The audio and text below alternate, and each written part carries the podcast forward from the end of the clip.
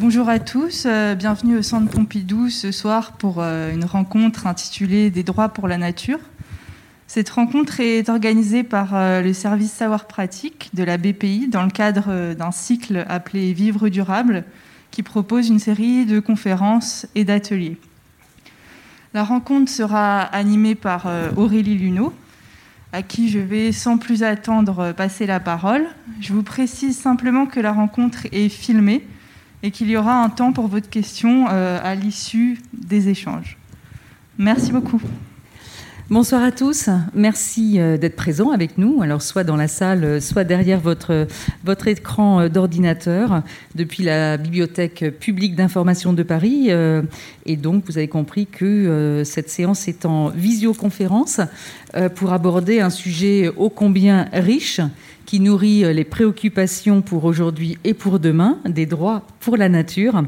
Et euh, j'en profite pour remercier Christine Carrier, hein, directrice de la BPI, Adèle Martin, qui est responsable du service savoir pratique et qui, avec son équipe, et notamment Chloé euh, Choulton, que vous venez d'entendre, vous propose effectivement ce cycle de conférences intitulé Vivre durable et dont vous pouvez retrouver la collection sur le site de la BPI. Et puis un petit salut euh, à l'équipe technique euh, qui permet cette captation, Thomas et Renaud. Alors nous sommes ensemble jusqu'à 20h30 à peu près pour cette séance qui, euh, comme d'habitude, se déroulera en trois temps. Premier temps, une petite introduction et présentation de nos deux invités et de leurs activités. Ensuite, vous aurez droit donc à la séance scénario pour rentrer dans ce monde durable en matière de droit pour l'environnement. Et puis ensuite, un temps discussion, questions, à la fois euh, euh, des questions que je poserai, et puis de votre côté, n'hésitez pas à vous manifester pour, euh, des questions que vous pourrez effectivement proposer à nos invités. Euh, dans cette ère de l'Anthropocène, le vivre autrement et durablement est au cœur des préoccupations plus largement partagées aujourd'hui, et la préservation du vivant et des écosystèmes, de l'environnement, alimente les discussions, les débats, et puis génère, on le voit aussi, des réactions. La pression anthropique des hommes sur la Terre est plus que jamais au cœur de cette actualité. Et selon le dernier rapport euh, du WWF, hein, le rapport Planète Vivante, deux tiers de la faune sauvage aurait disparu en 50 ans. Et on relève une chute de 68% des populations d'animaux vertébrés. Le monde atteint ses limites et la préservation de la planète est devenue une, nécessité vitale, comme le montrent nombre de chercheurs et de scientifiques qui n'hésitent plus à faire paraître également des tribunes. Et c'est dans ce cadre que la question des droits de la nature est soulevée. Pourquoi la personnalité juridique ne concernerait-elle que les seuls humains? La nature ne peut-elle prétendre à être défendue et donc à disposer de droits? Quelles actions juridiques ont été menées dans le monde et font désormais référence quand on parle de nature, de quoi parle-t-on?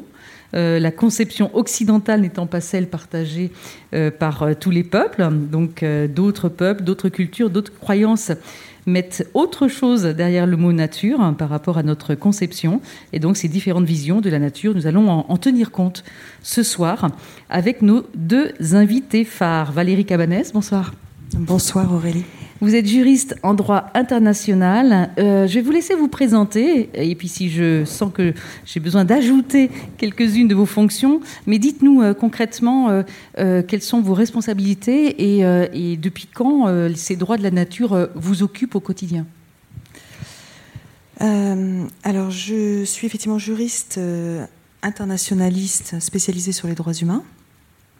j'ai aussi mené une thèse en anthropologie juridique auprès de populations autochtones sur la notion d'identité et de territoire, euh, que je n'ai pas terminée parce que euh, j'étais euh, confrontée à de tels excès de l'activité industrielle face aux droits de ces populations que j'ai décidé en 2010 de m'engager dans une action de plaidoyer.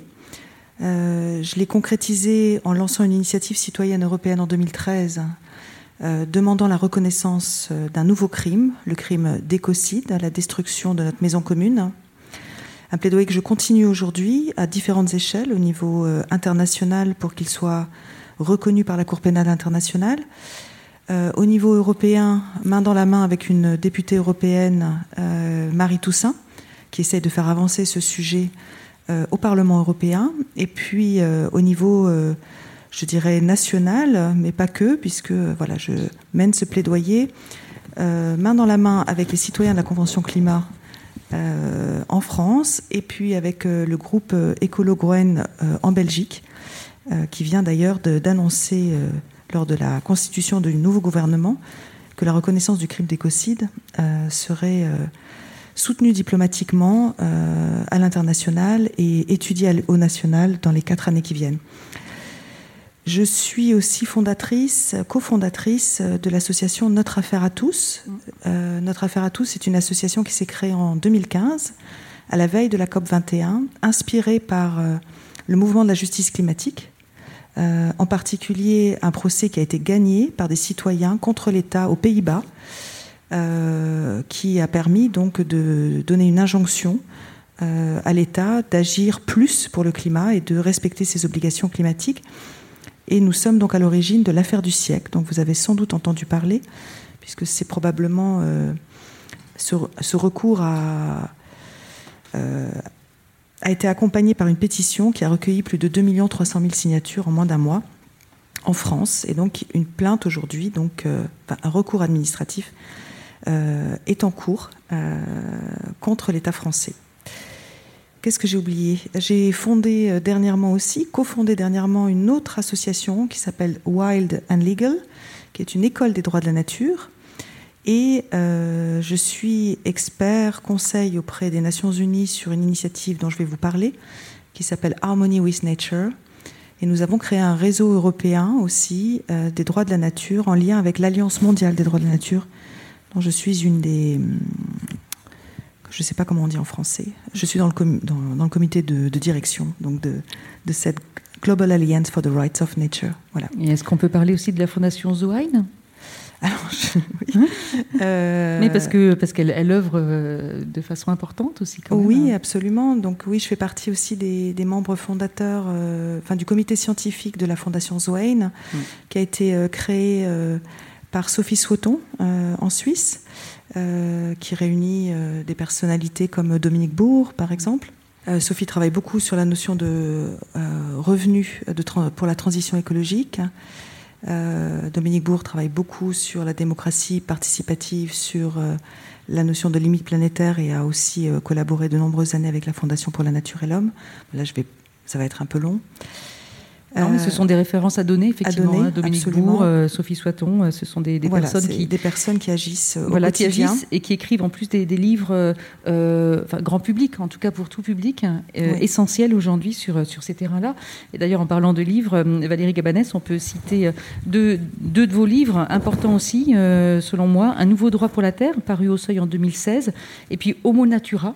Euh, édité chez Bûcher-Chastel en 2017, euh, puisque, euh, on l'aura compris, vous êtes l'une des défenseurs de la notion d'écocide et de la reconnaissance du crime d'écocide.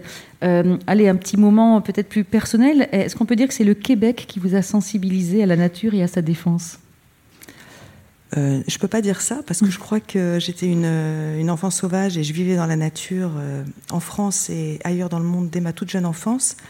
En revanche, j'avais peut-être pas pris euh, la mesure euh, de l'impact de l'activité industrielle.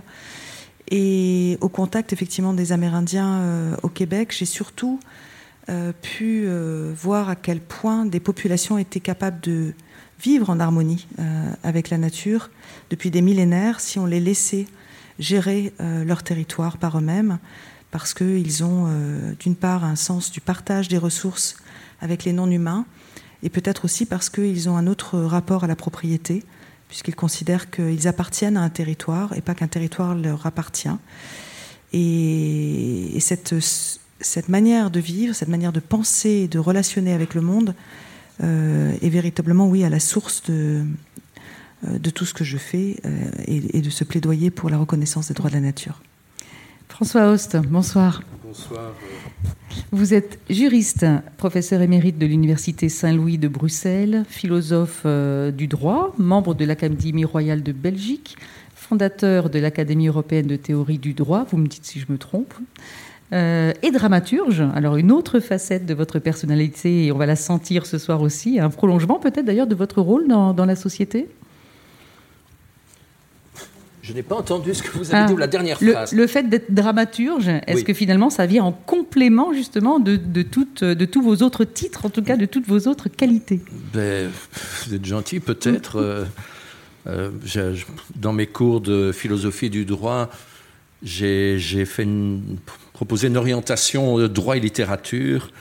Et à force d'enseigner la littérature des autres, et puis comme le droit est tout de même très dramatique par lui-même, le, le procès est une représentation, je suis passé de l'autre côté du miroir et j'ai commencé à écrire des, pièces de théâtre. Mais ça fait partie plus largement de mon combat euh, pour euh, ouvrir les facultés de droit euh, ben, sur, le monde et sur, la vie, sur la culture.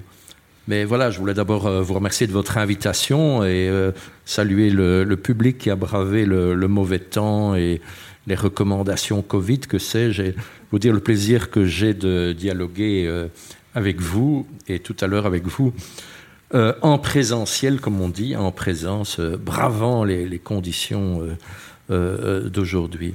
Et alors je précise que vous êtes auteur de livres, on peut en mentionner un Oui. ou deux quand même, parmi les derniers. Donc Si le droit m'était compté, un livre paru chez Dalloz en Oui. 2019, et puis co-auteur aussi avec Michel Van de Kerchove, on prononce comme Oui. ça. Le système juridique entre ordre et désordre, un livre paru au PUF en juin 2020. Et alors on, sait que vous n'avez pas toujours été sur la position qui est la vôtre aujourd'hui. Est-ce que vous pouvez juste nous dire pourquoi vous avez changé d'avis sur la nécessité des droits pour la nature? Qu'est-ce qui s'est passé? Mais écoutez, ça, je propose d'en parler tout à l'heure, parce que ça, c'est vraiment le, centre. Mais comme on était aux présentations, donc euh, le public, j'ai quelques années de plus au compteur que, que euh, Valérie. Donc moi, au départ, je suis un universitaire, euh, j'étais vice-recteur de mon université, doyen d'une faculté de droit pendant 11 ans, et mon combat a toujours été pour euh, ouvrir les facultés de droit euh, sur le monde et euh, m'assurer que les étudiants juristes aient une formation de sciences humaines, de sciences sociales, une formation éthique aussi. C'est dans ce cadre-là qu'assez tôt, en 1989, j'ai fondé le premier centre de droit de l'environnement en Belgique francophone, qui porte le beau nom évident de CEDRE, Centre d'études du droit de l'environnement. Créé des, cours, les, premiers en Belgique, de, droit, de droit de l'environnement. Et alors j'ai pu publier euh, l'année euh, qui a suivi euh, chez, aux éditions La Découverte un ouvrage qui s'était intitulé La nature hors la loi. Voilà, La nature hors la loi, qui était euh, une- déjà une prise de conscience, mais donc il y a, il y a 30 ans en quelque sorte. Alors depuis lors, euh, bien sûr, on ne peut pas se contenter d'étudier ces questions du balcon et de façon académique. Euh, J'ai eu l'occasion d'être administrateur pendant de longues années de Greenpeace Belgique. Donc ça, c'était plus musclé. Là, on sortait des, des chaires universitaires. J'ai pu euh, fonder, je préside toujours depuis lors, la Fondation pour les générations futures. C'est une euh, fondation d'intérêt public qui se préoccupe de, transition et de développement durable, euh, mais vraiment en rapport avec les militants, les entreprises innovantes et les universités. Ça, c'est assez rare parce qu'en général, euh, euh, ces mondes ne se parlent assez peu, en quelque sorte. Et notamment, on, on doit aussi parier sur l'innovation industrielle et la capacité des entrepreneurs, ou au moins d'une partie d'entre eux, de- de- d'entrer en transition eux aussi. Il faut des gens qui sachent leur parler et faire le lien avec, euh, avec l'université. Voilà. Donc, euh, brève présentation, mais comme ça, vos public a une image un peu moins académique. euh, C'est ça, on vous saisit un petit peu mieux et, et on va le comprendre aussi tout au long du, justement du scénario que vous allez maintenant nous proposer tous les deux, le scénario idéal ou en tout cas des exemples aussi euh, nourris d'exemples et avec des retours de terrain. Donc je vous laisse démarrer. Valérie Cabanès, peut-être vous? Que, que l'image apparaisse. Voilà, très bien. Ah, super, merci. Oui, je, je vous propose en fait de, un petit voyage à travers, euh, à travers le monde euh, et en diapositive euh, pour que vous puissiez visualiser cette révolution juridique qui est en marche, qui est le fait de reconnaître des éléments de la nature ou la nature dans son ensemble, sujet de droit. Il faut bien comprendre qu'aujourd'hui, en droit occidental, en droit français, euh, un arbre, une forêt, euh, jusqu'à il y a peu de temps un chien, n'était qu'un objet, n'était qu'un meuble, n'était qu'une propriété, malgré le fait qu'ils ou elles sont vivants. À l'inverse, une entreprise qui est une virtuelle euh, est reconnue comme un sujet de droit, une entité morale sujet de droit et peut défendre ses intérêts en justice.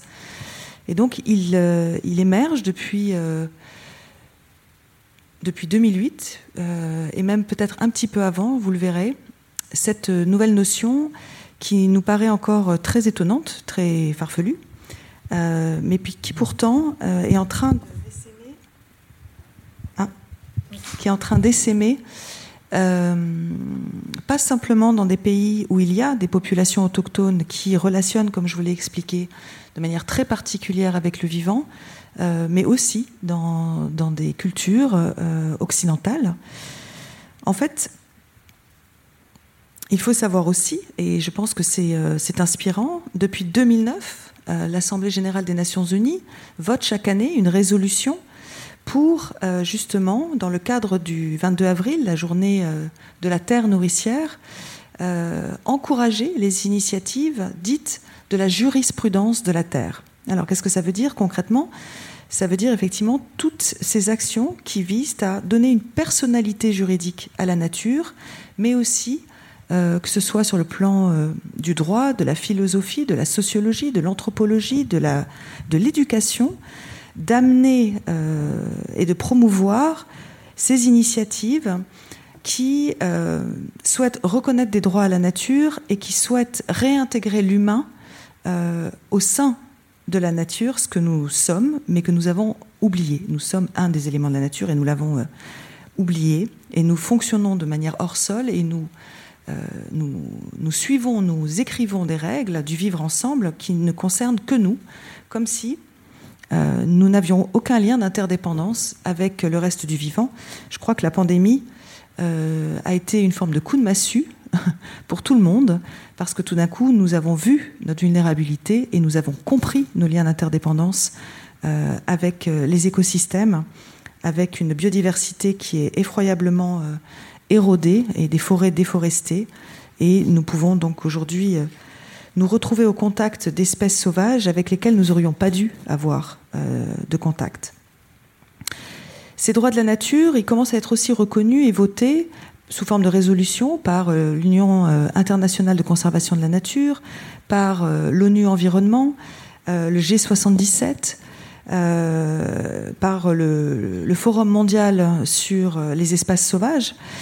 Donc c'est un sujet qui est déjà débattu dans les instances internationales mais euh, qui euh, commence à faire l'objet, là aussi, de lois ou de jurisprudence dans le monde, et je vais vous montrer un petit peu comment cela se passe.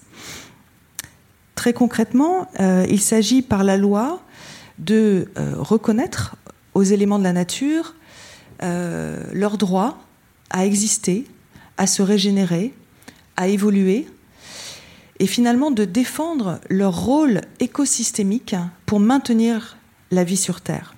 Donc il ne s'agit pas de droits humains qui sont transposés sur des éléments de la nature, il s'agit de reconnaître des droits tout à fait spécifiques en fonction du rôle que chaque écosystème, chaque espèce vivante joue pour maintenir les équilibres écologiques, avec cette conscience de nos liens d'interdépendance et donc cette conscience fondamentale, euh, je dirais même cette colonne vertébrale euh, qui pourrait être celle du droit de demain, qui est que nos droits fondamentaux, en fait tout simplement notre droit à la vie, notre droit à la santé, notre droit à une eau pure, à un air sain, à un environnement sain, ne sont plus et ne seront plus garantis si les droits de la nature à exister et à jouer son rôle ne le sont plus non plus.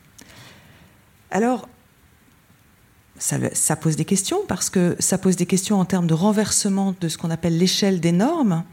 Euh, à l'heure actuelle, si vous voulez, euh, on nous fait croire que les droits humains sont, euh, je dirais, le haut de, de l'échelle des normes et que le droit économique, par exemple, est une émanation de l'humain.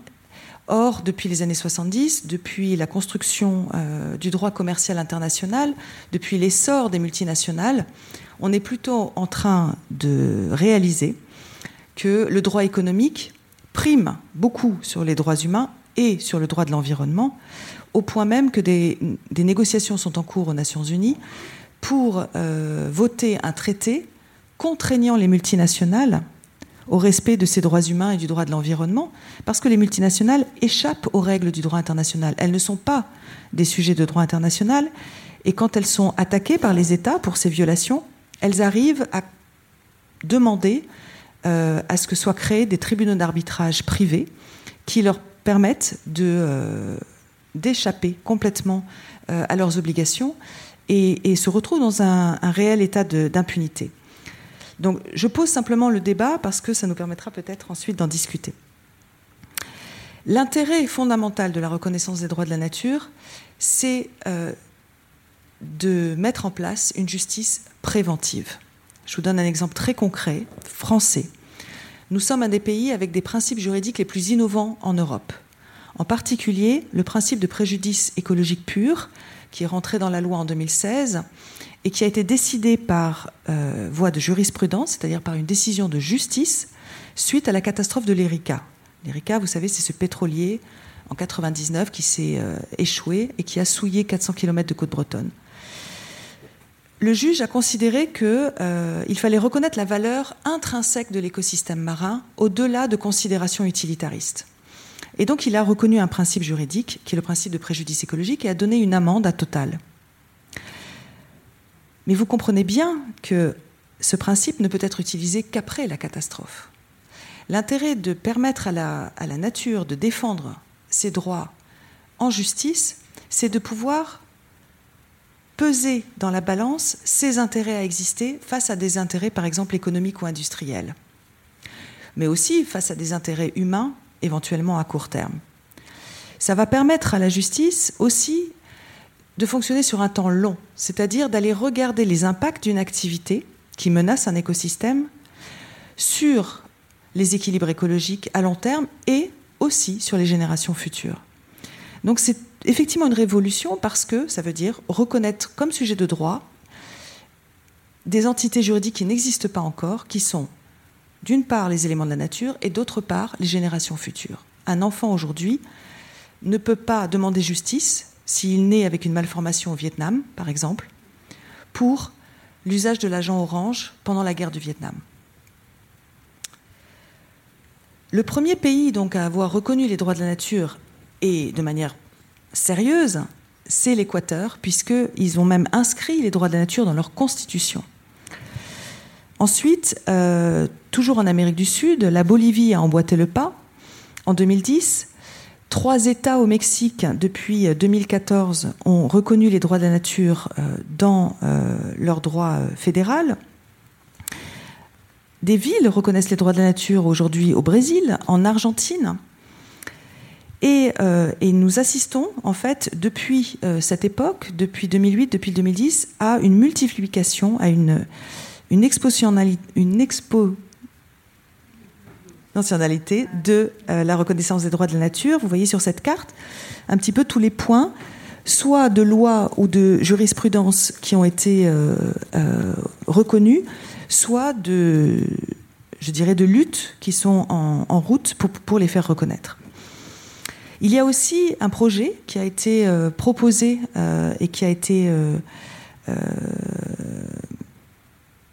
considéré par les Nations Unies, par euh, une centaine d'États, et, signé par 5000 ONG en 2010 euh, lors d'un sommet mondial euh, en Bolivie, à Cochabamba, qui a permis d'écrire un projet universel de déclaration des droits de la nature et qui est toujours en négociation aux Nations Unies. Mais vous comprenez bien, avec ce que je viens de vous expliquer, que certains États puissants ne sont pas du tout favorables à cela, parce que, effectivement, ça renverserait l'échelle des normes et ça obligerait le droit commercial à se soumettre aux droits humains et aux droits de la nature. Alors, j'ai parlé de l'Amérique du Sud, mais aussi en Amérique du Nord. Euh, dès 2006, des communautés, des villes aux États-Unis ont légiféré, parce qu'elles ont le droit de le faire, pour reconnaître des droits aux écosystèmes dans lesquels ils vivaient et des droits en même temps communautaires de pouvoir vivre dans un environnement sain sur leur territoire. Une trentaine de villes blanches ont reconnu les droits de la nature à travers le pays, plus des communautés amérindiennes qui ont reconnu ces dernières années euh, une personnalité juridique à des rivières, la Klamath River, la Snake River, une euh, nation indienne, Ojibwe, dans le Minnesota, a même reconnu la personnalité juridique d'une espèce de riz sauvage qu'il cultive depuis des millénaires, qui s'appelle le mamounine.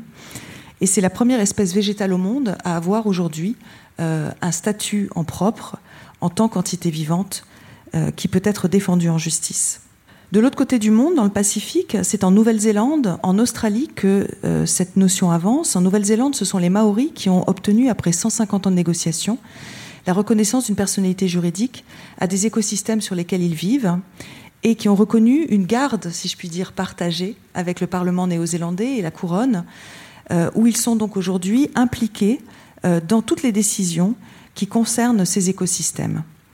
En Australie, c'est les, euh, Wurundjeri, donc une nation aborigène qui vit aux abords de la Yarra River qui traverse Melbourne, qui aujourd'hui ont été reconnus gardiens du fleuve où ils vivent depuis des millénaires. En Asie, c'est en Inde euh, que cette jurisprudence a démarré, euh, grâce au courage de certains juges, en particulier dans le nord de l'Inde, face à la pollution du Gange, face à la fonte des glaciers en Himalaya.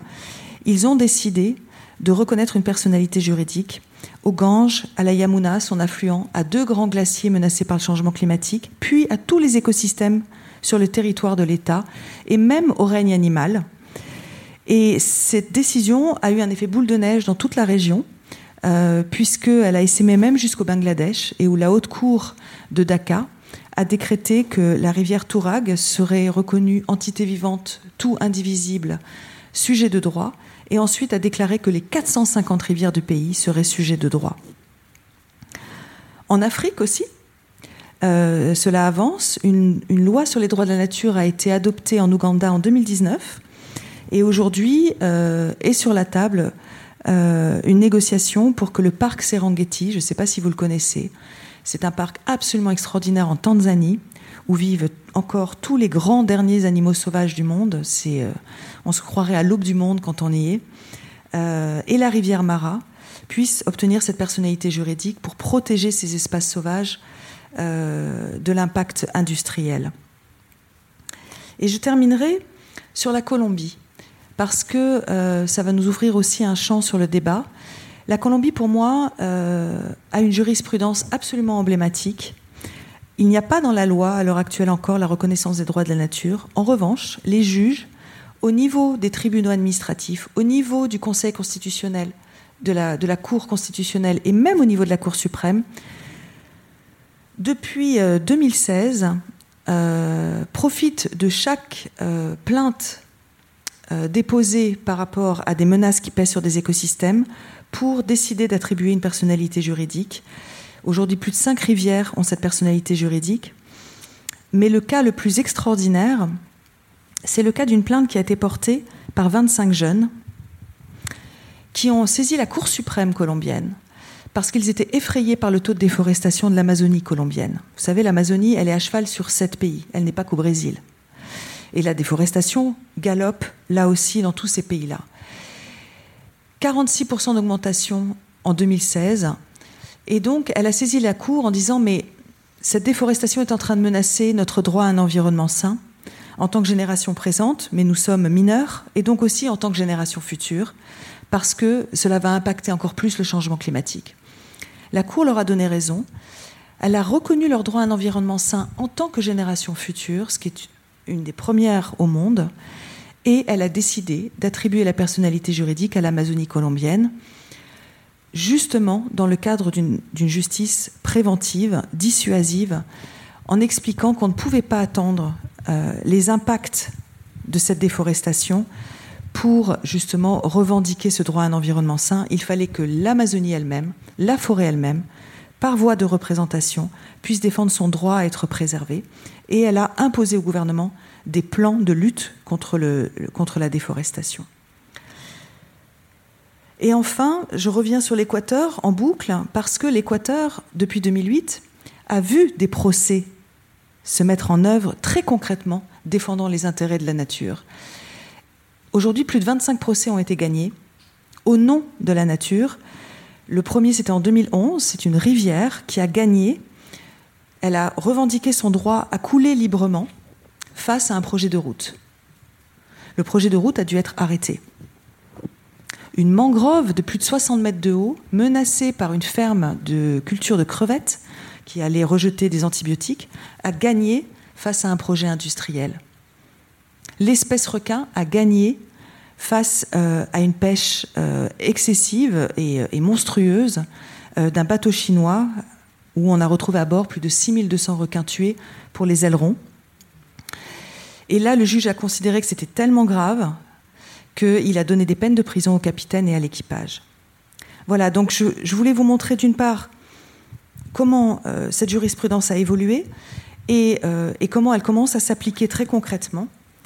Et peut-être je reviendrai ensuite, si tu le souhaites, Aurélie, mmh. parce que je crois que ça va nous donner beaucoup d'espoir. Vous avez bien entendu que je vous ai amené un petit peu partout autour du monde, mais ce qui se passe, c'est que euh, un continent n'a pas encore passé le, franchi le pas, c'est l'Europe.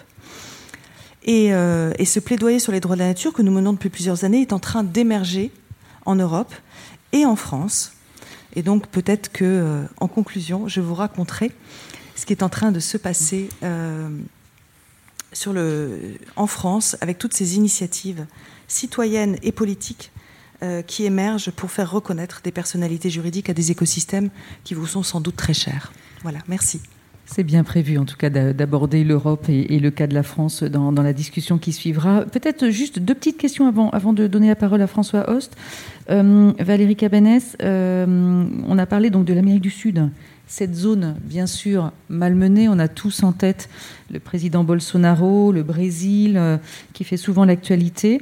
Est-ce qu'il y a un espoir pour voir le droit euh, avoir raison justement des méfaits qui sont en cours, euh, et notamment par, par ce gouvernement et ce président alors, en ce qui concerne Jair Bolsonaro, euh, étant donné que le crime d'écocide, donc c'est-à-dire un crime contre les atteintes graves, sévères ou durables à l'environnement et aux équilibres écologiques, n'est pas encore reconnu par la Cour pénale internationale en temps de paix, il faut savoir que c'est reconnu en temps de guerre. Depuis 2002, suite euh, à la ratification et à la signature donc, du statut de Rome qui définit les crimes internationaux les plus graves et qui donne à cette Cour pénale internationale ce qu'on appelle une compétence universelle qui lui permet de juger des crimes commis partout dans le monde. Il s'agit du crime contre l'humanité, du crime de guerre, du crime de génocide, du crime d'agression. Mais depuis des décennies, euh, il est demandé à ce que euh, un cinquième crime contre la paix et la sécurité humaine soit reconnu. Et à la lumière de la crise climatique et de la crise écologique, euh, cette revendication devient de plus en plus forte et en particulier soutenue euh, par des pays qui sont euh, les premières victimes du changement climatique, les États insulaires qui sont en train d'être submergés par la montée des eaux en lien avec le changement climatique. L'année dernière, à l'Assemblée générale de la CPI, le Vanuatu et les Maldives ont demandé la reconnaissance du crime d'écocide. Le pape aussi, d'ailleurs, a demandé la reconnaissance du crime d'écocide. Donc, on ne peut pas encore attaquer Jair Bolsonaro sur, euh, en utilisant donc ce crime. En revanche, depuis un an, plusieurs plaintes sont en cours euh, pour crimes contre l'humanité. Parce que vous comprenez bien que quand vous détruisez ces écosystèmes, vous, les détruisez aussi des modes de vie traditionnels de populations qui y vivent, qui sont immergées dans ces écosystèmes. Moi, ce que je voudrais, c'est qu'on reconnaisse aussi que, d'une part, effectivement, on, quand on déforeste de cette manière ou qu'on encourage la déforestation, c'est qui est le cas de Jair Bolsonaro, on commet un ethnocide, on commet euh, un génocide de populations autochtones. Mais euh, à travers la reconnaissance du crime d'écocide, on pourrait aller bien plus loin puisqu'on pourrait justement démontrer les liens d'interdépendance qu'il y a entre nos vies à tous, sur toute la Terre, la survie de l'humanité, face au fait que la Terre devient inhabitable. C'est d'ailleurs pour ça que je plaide pour que le crime d'écocide s'appuie sur le critère des limites planétaires, théorie scientifique qui, à mon avis, devrait devenir euh, des normes juridiques qui permettraient aux juges de déterminer quel type d'activités nous font basculer dans un état planétaire qui devienne dangereux, dans une Terre qui devient inhabitable, Et nous sommes en train de basculer dans cet état planétaire, puisque nous avons, à l'échelle globale, dépassé 4 des 9 limites planétaires, donc 4 équilibres écologiques, le changement climatique, l'érosion de la biodiversité, l'usage que nous faisons des sols et la déforestation, et ce que nous mettons dans les sols, c'est-à-dire nous modifions les cycles biogéochimiques. Nous avons dépassé 4 de ces limites, et donc nous basculons là où je vous parle en ce moment, dans un état planétaire qui va devenir inhabitable. Un climat à plus 7 degrés en 2100, c'est une terre inhabitable pour l'humain. Donc, ce que fait Jair Bolsonaro en Amazonie a un impact sur la vie de nos enfants, de nos petits-enfants. Et, j'espère que, en tout cas, les plaintes qui sont portées déjà contre l'humanité vont, euh, euh, aboutir. Mais, euh, je, continue à mener ce plaidoyer fermement pour que, en 2021, un groupe fort d'États puisse porter cette demande de reconnaissance du crime d'écocide au sein de la Cour pénale internationale. Et on peut juste euh, préciser que euh, ces limites étaient déjà renseignées dans le rapport Meadows en 1972, il y a 50 ans. Oui, et il faut savoir aussi que dans le rapport sur l'état de l'environnement en France, publié par le ministère de la Transition écologique il y a un an, le gouvernement français fait l'aveu que la France dépasse 6 des 9 limites planétaires. Mais quand on leur demande de légiférer sur le crime d'écocide sur la base des limites planétaires, ils nous répondent oui, mais c'est encore un petit peu trop imprécis, les limites planétaires. Alors bon. François Host, c'est à vous. Voilà, alors euh, je vais dans cette soirée euh, essayer de mettre un tout petit peu de, piment dans la mesure où nous sommes d'accord sur le résultat, on est d'accord euh, sur l'objectif, on est d'accord sur l'urgence, mais euh, je vais d'abord montrer qu'il y a moyen euh, de formuler des objections philosophiques, je dirais, euh, à l'idée de droit pour la nature. Je vais montrer ensuite que aujourd'hui, pour des raisons que je détaillerai, je ne mets plus cette position-là en avant parce qu'il y a d'autres urgences. Je voudrais ensuite formuler un certain nombre de, de réserves, de mise en garde, qui sont plus des objections, mais des réserves et des mises en garde par rapport à la stratégie qui consiste à accorder des droits à la nature. Et enfin, peut-être évoquer quelques stratégies alternatives ou complémentaires, donc pour arriver à des résultats, on, on peut estimer, convergents. Mais de grâce, les nuances que j'introduis ici aussi pour que notre débat euh, ne soit pas uniquement consensuel et unanimiste, n'enlève rien à, à l'urgence et à la nécessité de, de, protéger énergiquement ces milieux dont nous dépendons euh, absolument. Donc voilà. Mon point de départ, c'était ce livre que j'avais fait euh, en 1989, La nature hors la loi, qui était euh, basé sur, une, sur un plan tripartite, nature-objet, nature-sujet, nature-projet.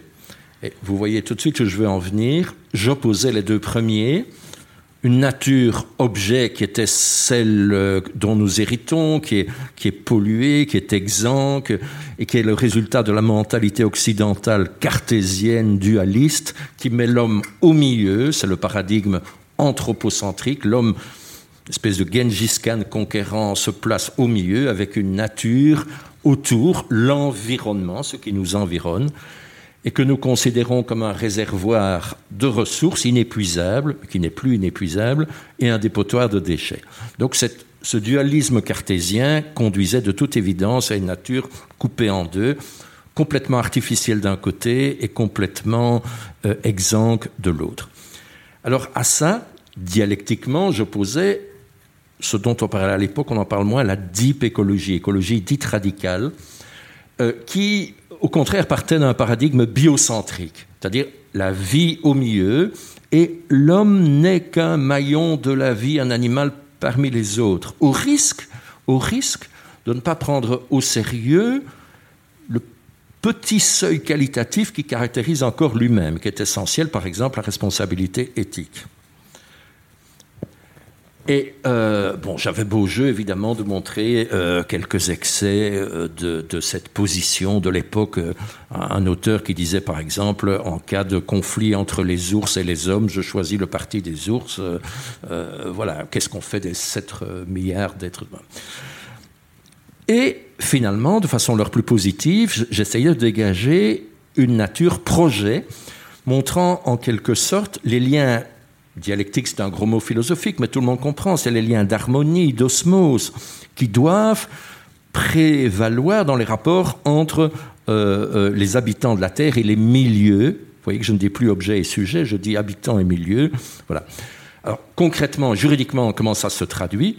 Mais essentiellement par la catégorie de responsabilité.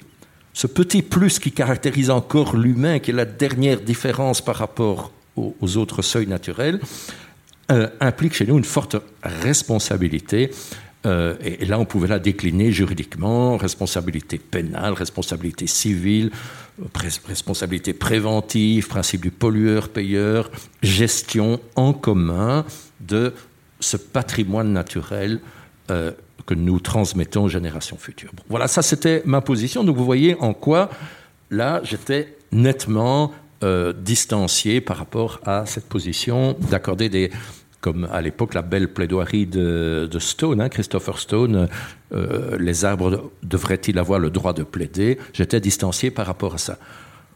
Je crois pouvoir dire modestement que dans les facultés de droit et dans le milieu des environnementalistes, ce livre faisait consensus. C'était la, la position. Pourquoi est-ce qu'aujourd'hui, je, ne, défends plus cette thèse-là je, ça ne veut pas dire que je les ai reniés, mais je trouve qu'il y a d'autres choses plus urgentes et plus importantes à faire. Et on pourra peut-être voir tout à l'heure que finalement, droits des humains, et c'est ce que Valérie a, dit aussi, droits des humains, les, les, 25 jeunes euh, qui ont introduit, et droits de la nature vont ensemble. Donc l'idée dialectique euh, de collaboration, tous embarqués sur le même navire, euh, a toute sa pertinence.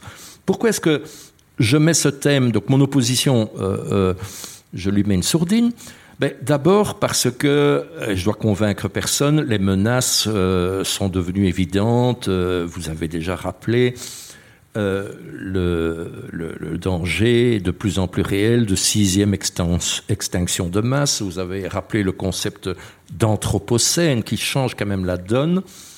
Donc c'est l'idée que pour la première fois dans l'histoire de la planète Terre, cette petite petits groupes de vivants que sont les hommes sont en mesure de peser de façon décisive sur euh, leur habitat euh, et de peser de façon négative.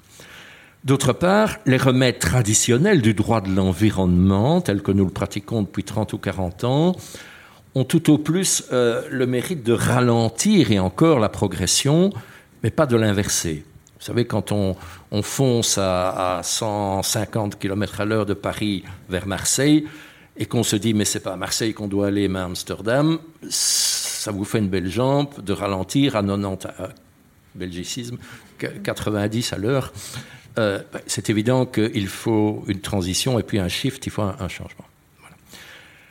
Euh, on peut aussi, c'est une raison de plus, je trouve, qui m'amène à considérer avec beaucoup plus de faveur les thèses euh, dont Valérie s'est fait euh, le porte-parole.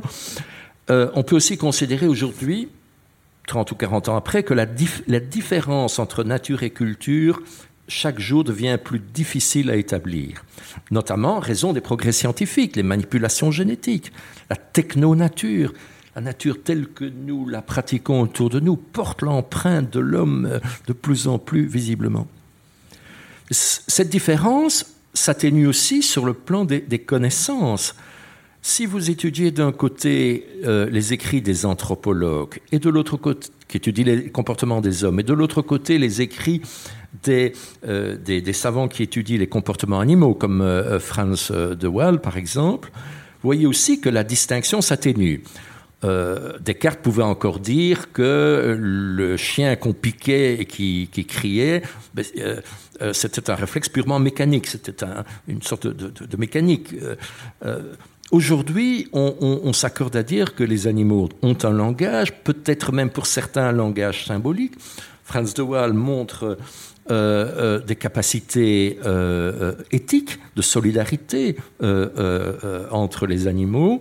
Euh, et, c'est encore le plus sympathique, des capacités même d'humour ou de recherche de beauté euh, chez certaines espèces animales. Donc vous voyez que la, distinction euh, se rétrécit. Et du côté des humains, J'ai en tête le beau livre de Kuhn, Comment pensent les forêts, et qui étudie des populations d'Amazonie, et qui montre l'osmose, la, la, culture d'harmonie et d'osmose entre ces populations, le milieu naturel, les animaux, les esprits des ancêtres.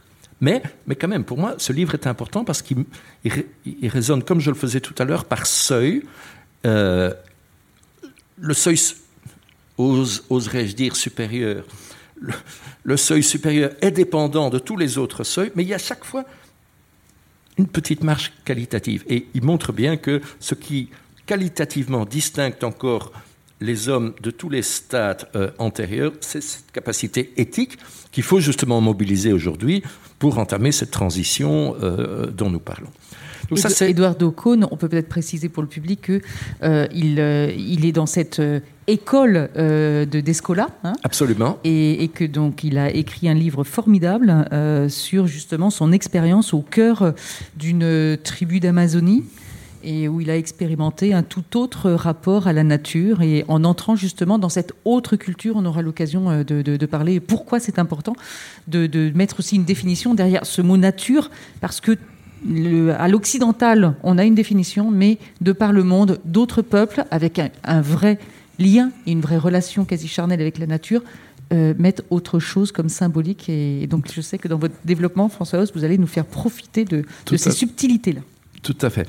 Alors, euh, une raison encore supplémentaire euh, pour moi de, de mettre mes oppositions plutôt en, sourdine, c'est un souci d'œcuménisme, je dirais, de dialogue, euh, puisque nous partageons le, village global, nous sommes tous solidaires, et que ce thème de personnalisation de la nature fait sens, de toute évidence, dans d'autres cultures, et surtout, ce qui est au moins aussi important pour moi, répond à des pratiques politiques, à un agir collectif de ces populations, puisque ça fait sens pour eux, ben, comme nous sommes solidaires, ben, à quel titre m'y opposerais-je? Et alors, en droit international, il faut construire des solutions qui, euh, articulent euh, ces différentes euh, approches. Et par exemple, l'arrêt de la Cour suprême d'Uttarakhand en Inde qui accorde la personnalité juridique aux Ganges se greffe sur un bon vieux système à l'occidental,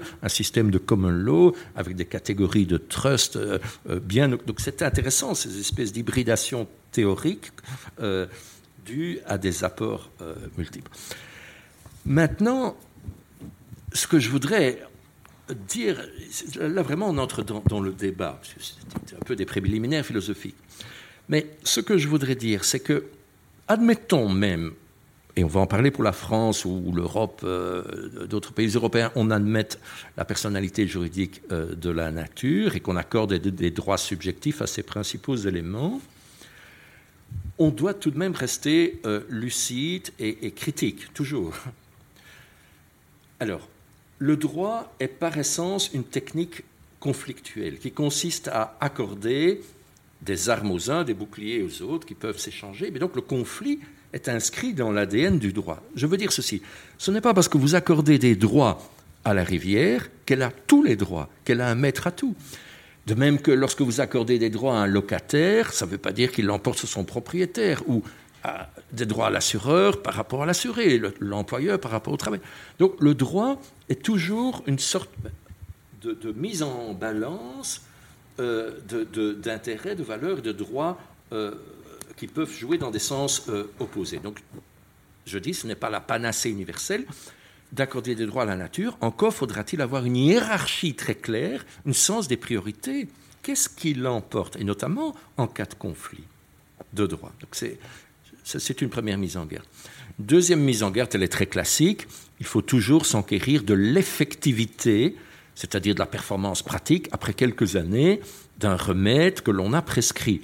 Et là, j'étais heureux d'entendre Valérie, qui connaît mieux cette jurisprudence que moi au, jour le jour, de, dire, ben voilà, en Équateur, ce droit n'est pas resté lettre morte. Après quelques années, on constate tout de même que, euh, voilà, ce droit euh, est, relativement effectif. Mais donc, ça doit être mesuré et mesuré de façon lucide par rapport à des stratégies alternatives qui consisteraient, par exemple, à très largement reconnaître un droit d'action en justice à des groupements c'est-à-dire des hommes et des femmes qui sont les porte-parole, qui agissent au nom de la nature. Voilà. ce sera aussi un petit débat technique entre nous. quelle est je, peux répondre à la question, mais quelle est la plus-value de reconnaître un droit directement à la nature, plutôt que de reconnaître un droit à monsieur X ou madame Y qui parle au nom de la nature? La plus-value, pour moi, elle existe. C'est que la nature qui se défend elle-même fait vraiment valoir son préjudice à elle. Bien sûr, elle ne parle pas. Bien sûr, ce sont des associations qui parlent en son nom, mais parlant en son nom, elle doit vraiment se mettre à la place du milieu naturel par exemple, si une rivière est polluée, il ne s'agit pas de, faire valoir le préjudice des pêcheurs ou des riverains, c'est le préjudice de la rivière elle-même euh, qui, est pris en compte. Les dommages-intérêts qui sont alloués ben, sont alloués euh, dans un fonds qui est le fonds de la, cagnotte de la rivière elle-même et pas la cagnotte de l'association qui, s'occupe de la rivière. Donc, il faut, il faut aller jusqu'à ce niveau technique. Si vous me permettez, euh, pour moi, la réserve la plus fondamentale, et là je remets ma casquette de philosophe, c'est de dire attention à ce langage des droits et cette accentuation mise sur le sujet. Là, nous risquons de tomber dans un piège à l'occidental par rapport euh, aux autres cultures. Vous savez bien que c'est l'Occident qui a valorisé l'individu, c'est-à-dire le sujet conçu indépendamment de ses relations avec le groupe, et de, le survaloriser en, le gratifiant de toutes sortes de droits et toujours plus de droits, comme si notre euh, rôle sur Terre, notre épanouissement euh, tenait seulement à une somme de, droits qu'on peut faire valoir. Là, j'avoue que je suis beaucoup plus sensible à l'autre versant, qui sont les devoirs, les responsabilités. Il y a d'autres cultures, comme les cultures africaines, asiatiques, amérindiennes, qui mettent beaucoup plus l'accent sur la personne, c'est-à-dire l'individu dans le groupe, et qui, qui se gardait ainsi de l'hyper-individualisme occidental. Et justement, je crois que c'est Philippe Descola qui faisait valoir que, à l'occasion de la COP 21, quand euh, certains groupes euh, amérindiens euh, venaient, venaient, témoigner, ils ne s'exprimaient pas en termes de droits, ils s'exprimaient en termes de relations, d'harmonie à préserver, euh, voilà. Alors, il se peut que la technique juridique aujourd'hui n'ait pas beaucoup d'autres outils, et donc on, utilise les vieilles casseroles, hein, les vieux outils, mais attention à ce piège des droits et des sujets euh, qui pourrait euh, nous faire retomber dans, un individualisme à l'occidental, alors que pour moi, ce n'est pas du tout de ça qu'il s'agit, c'est de, de responsabilité à l'égard de la nature et de pratique collective de défense de la nature. Et je, vais arrêter ici pour qu'on puisse débattre, mais c'est ce qu'on trouve dans les communs, la philosophie des communs, qui pour moi est une belle alternative complémentaire, un autre moyen d'arriver au même résultat, la philosophie des communs. Les communs, pour moi, c'est un agir ensemble. Voilà. Ce qu'on appelle les communs, c'est les biens communs, c'est-à-dire l'eau, l'air, euh, notamment. Enfin, voilà, c'est vraiment. Non, c'est les communs. Ah on peut peut-être donner la définition justement. On peut avoir plusieurs définitions, mm. mais euh, quand on dit bien commun, en ce qui me concerne, c'est mm. quelque chose que je ne dis pas. Mm. Les communs. Parce que quand on dit bien, ça veut dire qu'il y a une appartenance. il, y a une, il y a une propriété. Mais en tout cas, les communs naturels qui, que l'on partage tous, oui. Peut-être une réponse. Alors du coup, euh, c'est vrai que euh, François Host a soulevé plusieurs choses. Alors notamment, jusqu'où doit aller le droit de la nature en cas de conflit de droit, hein, c'est ce que vous disiez, c'était un premier point, et qui posait aussi quelque part la question de qui peut parler au nom de la nature. Oui, et, merci parce que ça va me permettre de rentrer effectivement dans le détail hein, euh, et dans les subtilités, ce que je ne peux pas faire en 20 minutes en vous présentant un tour du monde.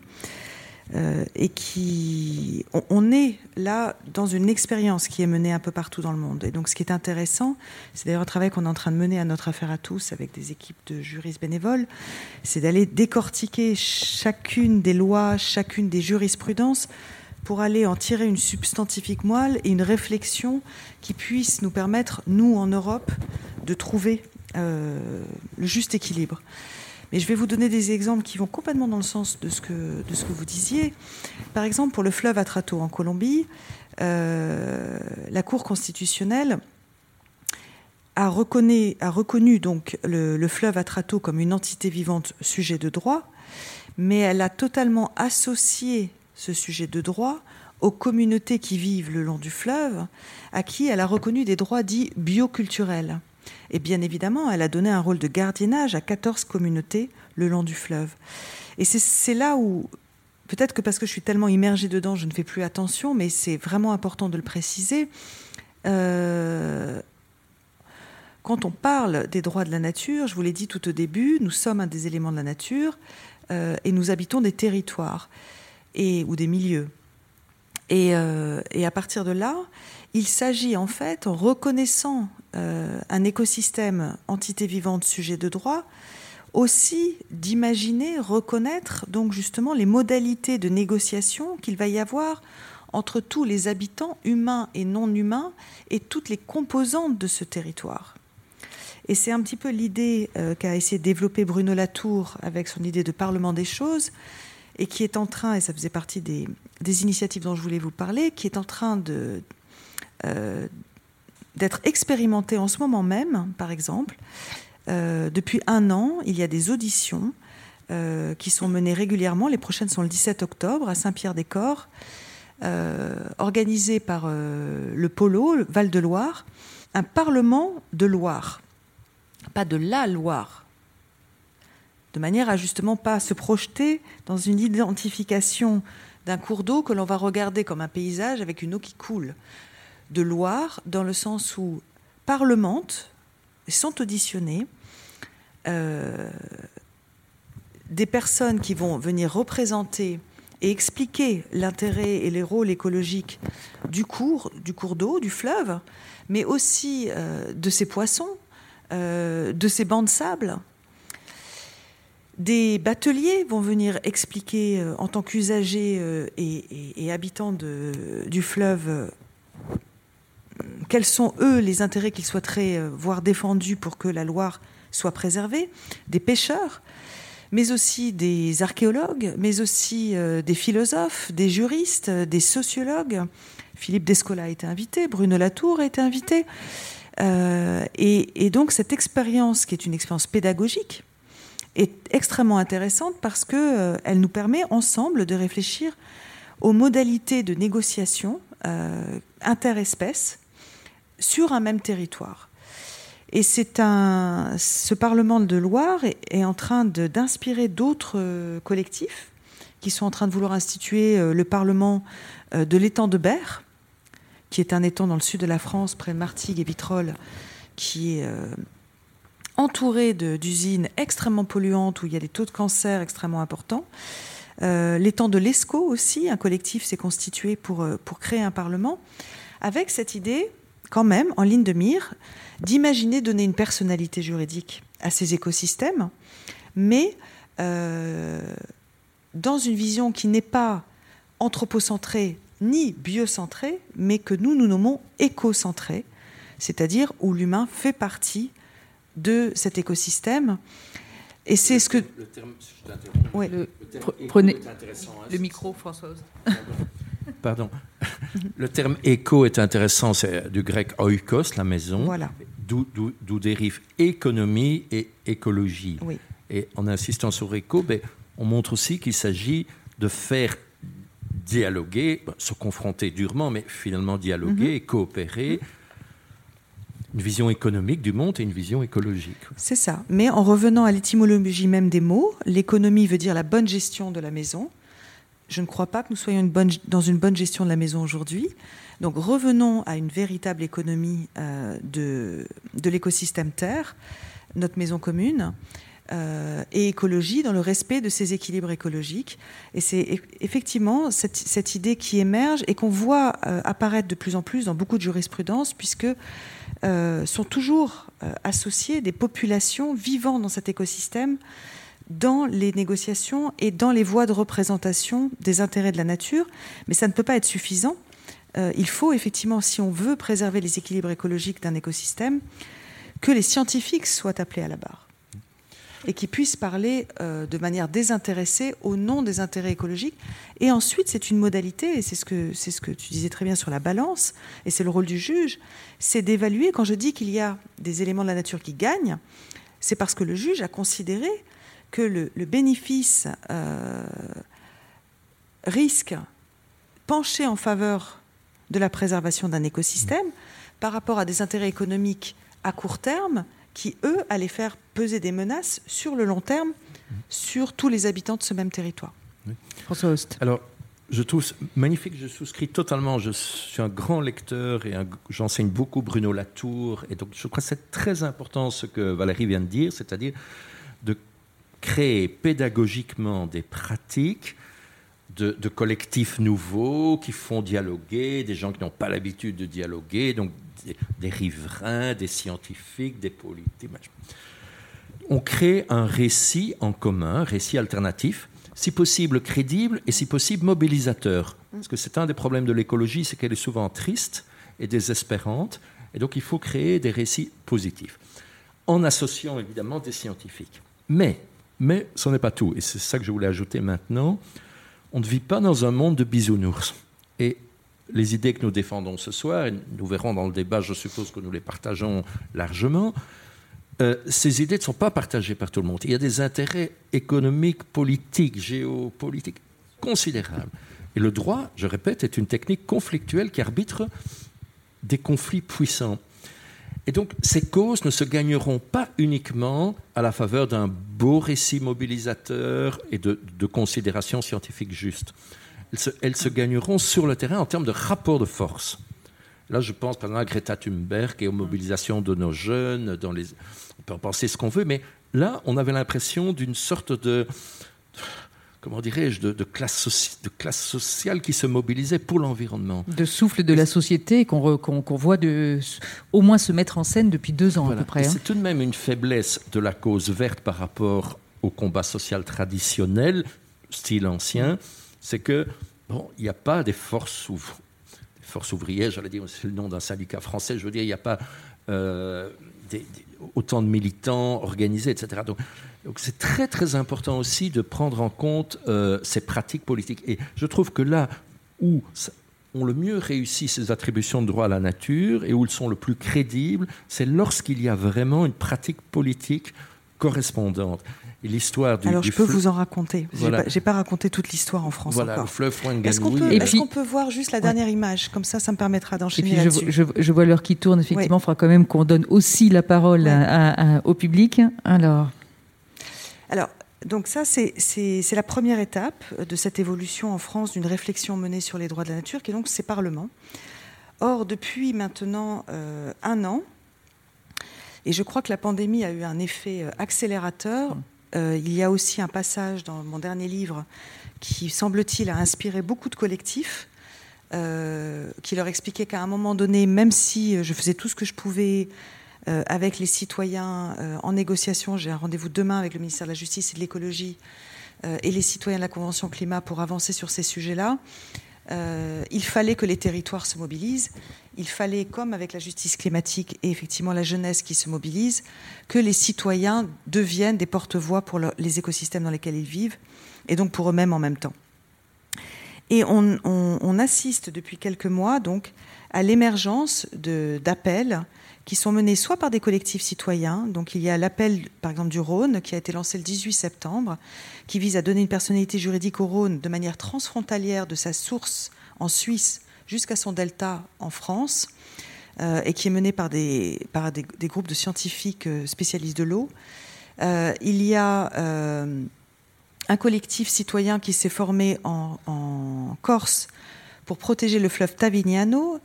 et ce qui est le plus euh, frappant pour moi, c'est la mobilisation des politiques dans les territoires. Est-ce que vous avez entendu parler, il y a une dizaine de jours, mais la mairie de Paris a tweeté pour dire qu'elle était en train d'étudier euh, la demande de reconnaissance de la personnalité juridique de la Seine suite au déversement de la Farge cet été, qui ont été constatés dans la Seine, pour justement mettre en place une politique préventive de ce type de situation parce qu'elle ne sait pas comment, euh, voilà, comment euh, agir en justice de manière assez puissante, étant donné qu'on ne peut pas décompter de victimes ni économiques ni humaines dans l'instant. C'est le principe même du droit euh, anthropocentré qui ne le permet pas. L'Assemblée territoriale de Corse m'a invité il y a un an en Corse parce qu'ils sont en train de travailler avec l'Université de droit de Corté sur un pacte des droits de la nature en Corse L'agglomération de Paris-Saclay, le vice-président de l'agglomération, 28 communes, vient de me contacter en me disant on voudrait signer une motion euh, engageant l'agglomération à respecter les droits de nature. Alors, vous voyez bien que c'est très symbolique. Mais ce qu'il m'a aussi expliqué, c'est euh, nous voudrions lancer en fait un, mouvement qui incite les collectivités à revendiquer, à demander d'avancer sur le sujet de l'écocide et des droits de la nature. Euh, et un peu comme ça s'est passé d'ailleurs pour la déclaration, le projet de déclaration des droits de l'humanité, droits et devoirs de l'humanité, auquel j'ai participé, qui avait été initié par Corinne Lepage, et qui n'est pas soutenu par l'État, mais qui est soutenu par énormément de municipalités en France et dans le monde. Et là, il se passe quelque chose. Et dans des grosses associations françaises environnementales, euh, l'initiative pour l'avenir des grands fleuves, euh, la, FNE, euh, Isère, Rivière Sauvage, Eau et Rivière de Bretagne, s'amorce cette réflexion. Et je, trouve ça extrêmement inspirant. Je, suis d'accord que on ne vit pas dans un monde de bisounours. Je le connais bien, ce monde-là. J'ai vécu dans des pays en guerre pendant, pendant 15 ans. mais j'ai envie d'être portée par cette nouvelle vision, cette nouvelle relation euh, qui, commence à être euh, défendue mm. et par des citoyens et par des politiques. Et nous allons donner une visibilité à toutes ces initiatives de manière à montrer à l'État qu'il y a une demande euh, au moins d'amorcer la discussion, la réflexion et le dialogue. Alors c'est vrai qu'on peut sentir euh, sur le, plan du territoire hein, euh, des velléités du côté d'élus euh, locaux, des citoyens. par contre, on a un petit peu plus de mal à voir cet engagement en haut lieu. La Convention citoyenne pour le climat a fait la demande d'inscrire dans l'article 1er de la Constitution la phrase suivante La République garantit la préservation de la biodiversité, de l'environnement et lutte contre le dérèglement climatique. Ça a été refusé et on voit bien que l'obstention d'une loi ou d'une modification de la Constitution sont plus difficiles à faire passer. Qu'est-ce qui fait peur? Alors, ce qui a été refusé dans cette proposition de réforme constitutionnelle qu'on avait, nous, initiée depuis début 2018, hein, euh, c'est plutôt euh, dans le respect des limites planétaires. Toujours parce que euh, la France considère que si elle doit s'assujettir à, la théorie des limites planétaires, alors il faut ramener scientifiquement, chiffrer scientifiquement ces limites planétaires à l'échelle nationale. J'ai une discussion avec euh, les chercheurs à l'origine de, la théorie des limites planétaires, avec Johan Rockstrom, qui m'a dit mais c'est pas compliqué, il faut un budget euh, et deux trois années euh, pour une équipe de recherche pour les établir. Donc c'est ce que je vais ramener demain au gouvernement. Un budget va être débloqué par l'Europe grâce à Marie Toussaint de 700 000 euros pour mener une étude sur les limites planétaires à l'échelle de l'Europe. Donc on est vraiment en train d'agir sur ce terrain-là. En revanche, Emmanuel Macron n'était pas contre, parce qu'il n'était déjà pas avant euh, la Convention, euh, de modifier euh, l'article 1 de, de, la Constitution. Par contre, ils étaient contre modifier le préambule qui demandait à créer un défenseur de l'environnement, ce qui revenait d'une manière un peu à parler en fait d'un défenseur de la nature, comme il y a le défenseur des droits humains. Et là, ça a été la panique à bord, parce que justement, c'est par rapport à cette échelle des normes dont je vous ai parlé, euh, le gouvernement a commencé à dire, mais si on a un défenseur de la nature dans la Constitution, alors euh, on va devoir abandonner le principe de la liberté d'entreprendre et de la propriété privée, ce qui est une entourloupe, euh, je dirais, sémantique et, juridique, puisque le 31 janvier dernier, le, Conseil constitutionnel a reconnu que, dans certains cas, des atteintes graves à la nature enfin en tout cas la préservation de la nature devait primer sur euh, la liberté d'entreprendre et que là encore c'est toujours une histoire de négociation et de balance en fonction des intérêts à court et à long terme.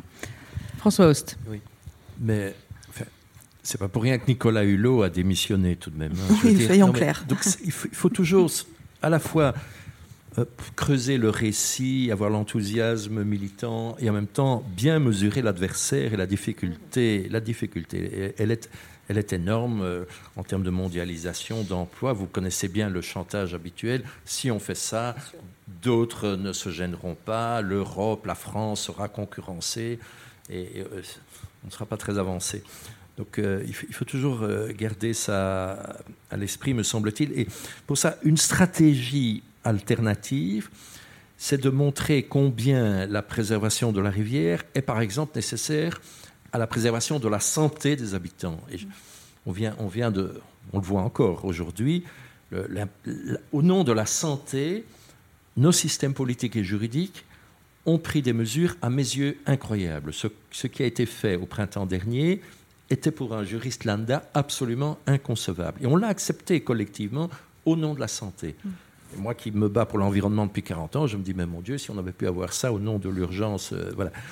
Et donc, je ne pense pas que ce soit, ce soit une mauvaise suggestion, c'est d'établir de, des stratégies et des argumentaires pour mieux montrer l'articulation de nouveaux dialectiques entre ce qui est bon pour notre santé, ça les gens le comprennent et le voient tout de suite, passe par la préservation. Voilà.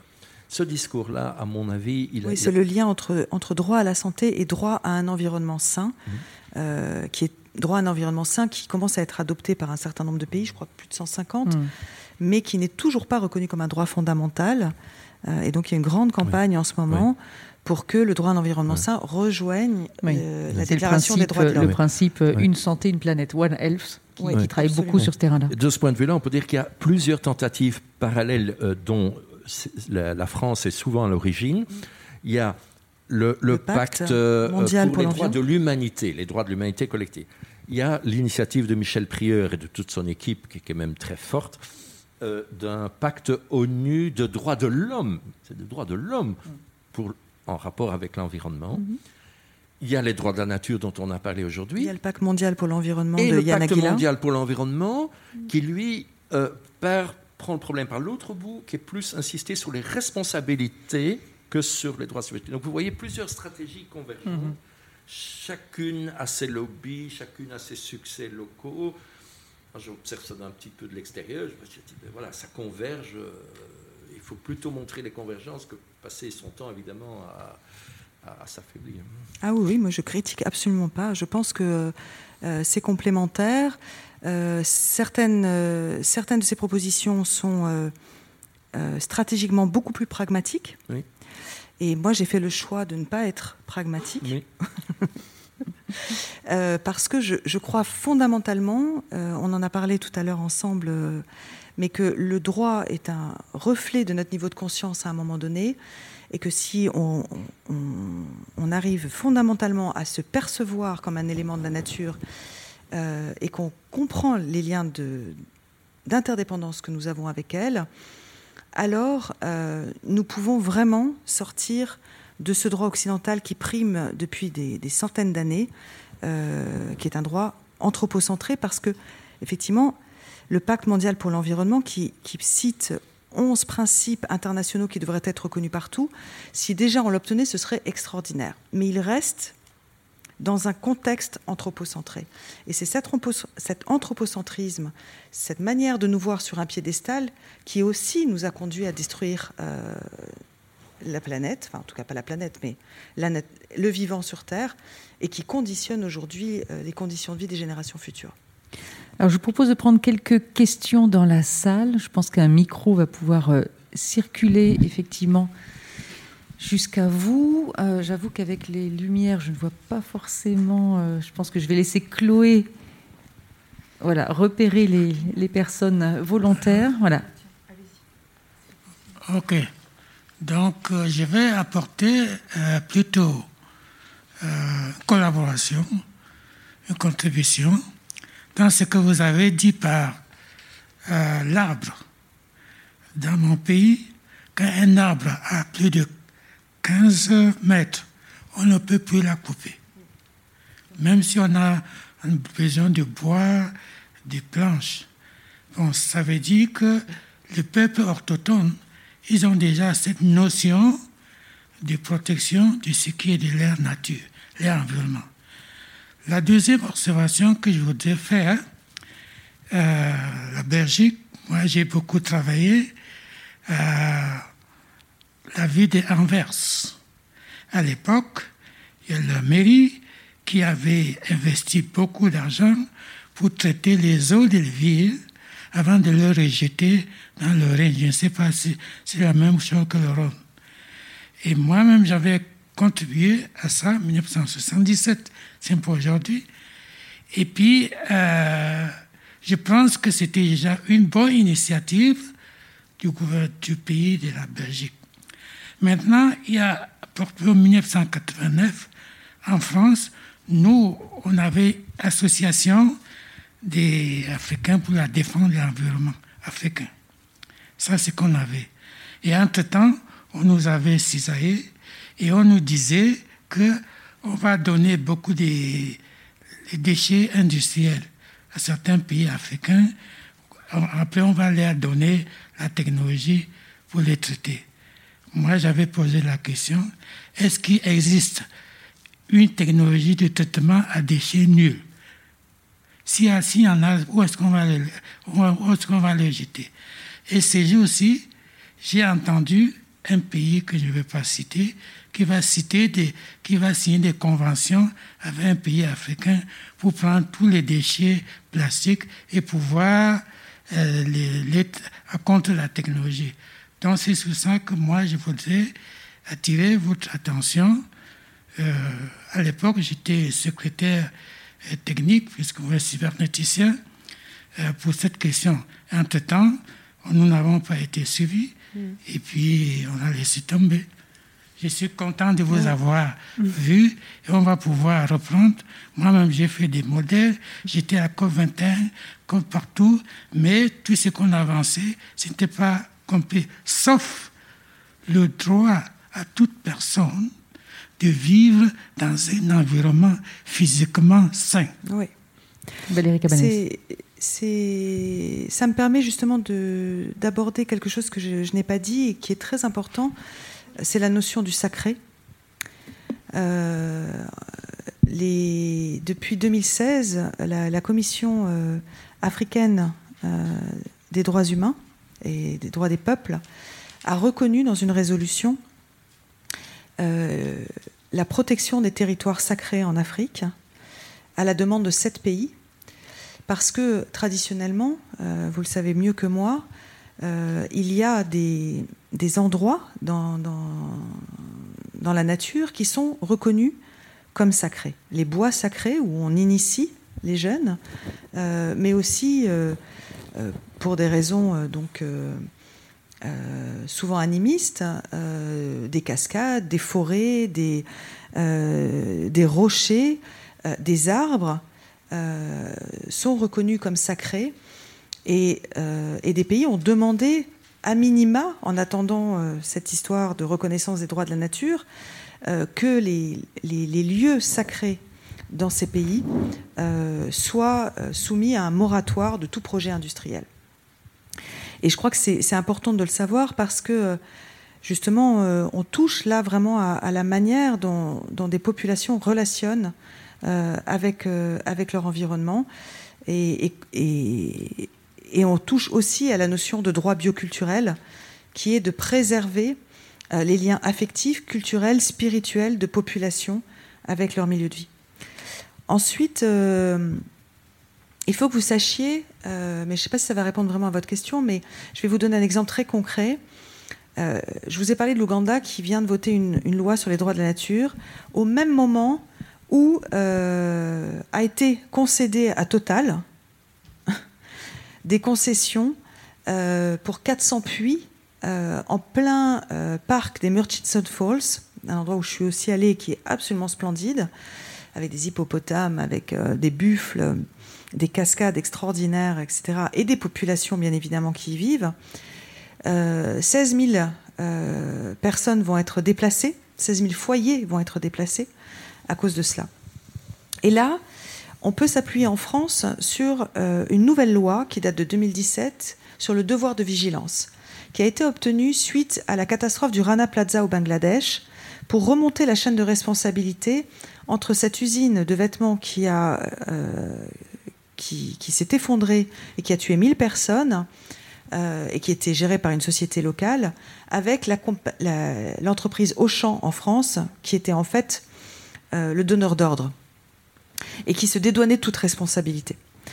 Et, euh, nous avons euh, mené euh, dernièrement donc Green, les Amis de la Terre, 350.org, avec le soutien de notre affaire à tous, nous avons déposé une action en justice contre Total pour non-respect de son devoir de vigilance en Ouganda.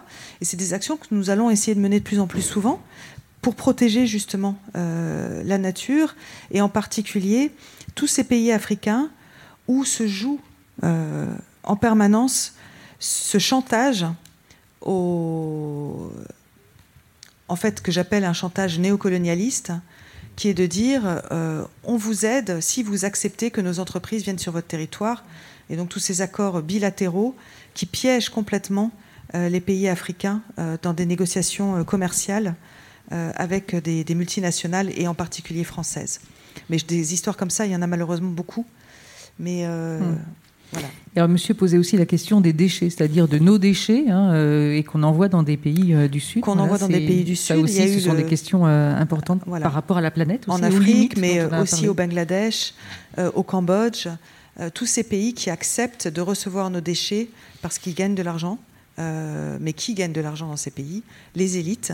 Et pendant ce temps-là, les populations sont empoisonnées. François Host, une précision peut-être? Oui. Non, ben le, la, question et la manière de répondre montrent bien combien euh, l'écologie est systémique et donc planétaire. Et le, danger, évidemment, c'est de sacraliser certains lieux et puis euh, d'en surexploiter d'autres et d'avoir une espèce de carte en peau de léopard euh, avec des contrastes extrêmement violents. Et je pense que la conscience écologique est, d'abord et avant tout une conscience systémique, en montrant que tout est relié, et donc de ne pas s'accommoder justement de ces, de ces régimes juridiques trop différents euh, et d'imposer une règle euh, plus générale. Et ça vaut aussi évidemment pour euh, l'externalisation de nos déchets ou de nos activités polluantes chez d'autres. En, montrant combien nous, on est vertueux, combien nos indicateurs s'améliorent chez nous, mais si c'est au détriment, alors là, c'est le principe du pollueur-payeur. Je veux dire, il faut internaliser absolument euh, les nuisances euh, euh, et ne pas les, exporter. Et se poser la question aussi des déchets, de, la quantité, en internalisant peut-être. Ça permettra aussi de poser la question du, mm. de la quantité mm. aussi, possiblement. Est-ce qu'il y a une autre question, mademoiselle? Bonsoir, excusez-moi, je suis en terminale. Et euh, nous discutons de tout ce qui est écologie, vu que euh, chez les jeunes, chez les jeunes, il y a plutôt un grand désintéressement sur ce sujet-là. Et sur le fait de euh, ce que le monsieur vient de dire, que les problèmes, le problème de l'écologie devrait être, devrait être internalisé, parce que c'est beaucoup externalisé. Le fait que, selon, selon, les, selon le gouvernement, l'écologie, tout ce qui est écologie, c'est un bien public. Le fait de pouvoir vivre dans un environnement sain. Mais le problème qui se pose, c'est que euh, avec, la avec euh, le premier, euh, le premier, comment dire, avec l'organisation de tout ce qui est COP, c'est pas tout ce qui se passe sur l'écologie n'est pas assez, c'est pas assez rapide, il n'y a pas assez de réaction. Le fait qu'il va y avoir une conférence, la conférence qui a eu la première conférence qui, a eu à Genève en 1979, la, la création du GIEC en 1988, je pense qu'il y a trop de temps qui s'écoule le, le problème de l'écologie, ça ne date pas d'aujourd'hui. Ça date depuis les années 1900. Et ça s'étend sur le temps, ce qui veut dire que ma génération, il y a tellement d'espèces qui disparaissent, d'espèces que nous, nos propres enfants, ne vont pas voir. Donc, je pense qu'accorder un droit à la nature, ça pourrait euh, accélérer le processus et pouvoir, euh, comment dire, pouvoir, euh, pouvoir protéger plus rapidement les, les, espèces, les rivières. Par exemple, la question de l'Amazonie, la déforestation.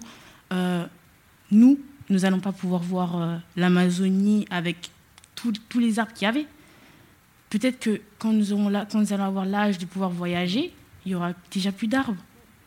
Et le fait que la jeunesse n'est pas assez informée sur le mmh. fait de l'écologie. je, comme vous le savez, la réforme du bac, tout ça a changé il n'y a qu'en sociologie et en économie que nous, nous posons de réelles questions sur l'écologie.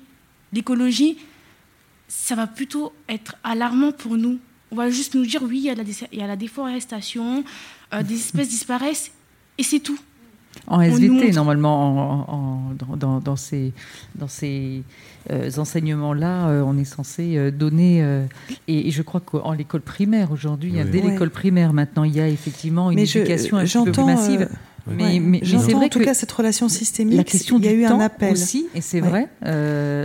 donc il y a un appel qui vient d'être lancé à une éducation à, la, à, la, vie terrestre en fait dans à l'école, qui a été signé par beaucoup de scientifiques, de, professeurs, à l'initiative d'élèves d'ailleurs, dont des élèves de, de terminale de Fribourg. Euh, mais je, vous rejoins tout à fait. Et sachez aussi, si, si ça vous intéresse, que l'association Notre Affaire à tous est en train de développer des outils pédagogiques euh, pour les lycées, pour les collèges, euh, pas simplement pour les universités, vraiment pour tous les collèges et les lycées, de manière justement à amener cette réflexion au-delà du constat, parce que c'est ça que vous dites, c'est qu'on est sur un constat, mais en fait vos professeurs ne vous initient pas aux solutions possibles euh, ou même aux, échecs euh, des négociations qui, qui, jalonnent euh, l'histoire du droit international depuis très longtemps, jusqu'à l'accord de Paris qui est un accord non contraignant. Et mademoiselle posait aussi la question euh, très importante de ce temps long, parce que c'est vrai qu'on peut même remonter euh, alors, au 19e siècle, hein, les, premières, les, premières alertes. Sinon, on peut dire que euh, au, 20e siècle, c'est après la seconde, la seconde Guerre mondiale qu'on a commencé à interpeller, ne serait-ce que sur les méfaits des intrants chimiques. Et puis ensuite, voilà, et ce sont des décennies et des décennies qui s'écoulent effectivement. Et ce temps long, la jeunesse peut aussi le ressentir avec effroi. Hein. Mais c'est évident.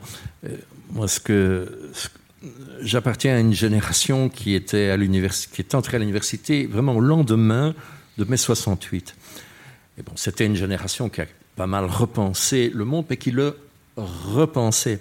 C'est penser globalement, et on pensait que si on mettait au point les idées et les théories qu'il fallait, le monde allait changer.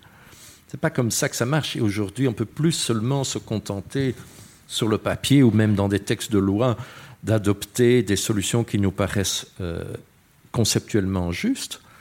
Je pense que c'est une question mais immédiate, d'urgence, de mobilisation immédiate. Et là, je dirais, penser globalement, mais agir localement. Et moi, je, vois auprès de mes étudiants, certains en tout cas, certains, ils se posent évidemment accessoirement la question d'un cadre conceptuel global, mais ce qui compte surtout, c'est de modifier des pratiques immédiatement avec les circuits courts, les vélos, enfin, oui, un mode de vie, n'attendent plus. Et ça, je crois que c'est une grande leçon pour leurs aînés. Euh, on n'attend plus que des politiques, finalement. Non, on change immédiatement des, comportements. Et c'est vrai qu'on voit aussi des étudiants de grandes écoles qui n'hésitent pas à conditionner leur sortie de, ces écoles-là, à conditionner le choix de leur emploi à justement la respectabilité et la politique durable, la responsabilité des entreprises.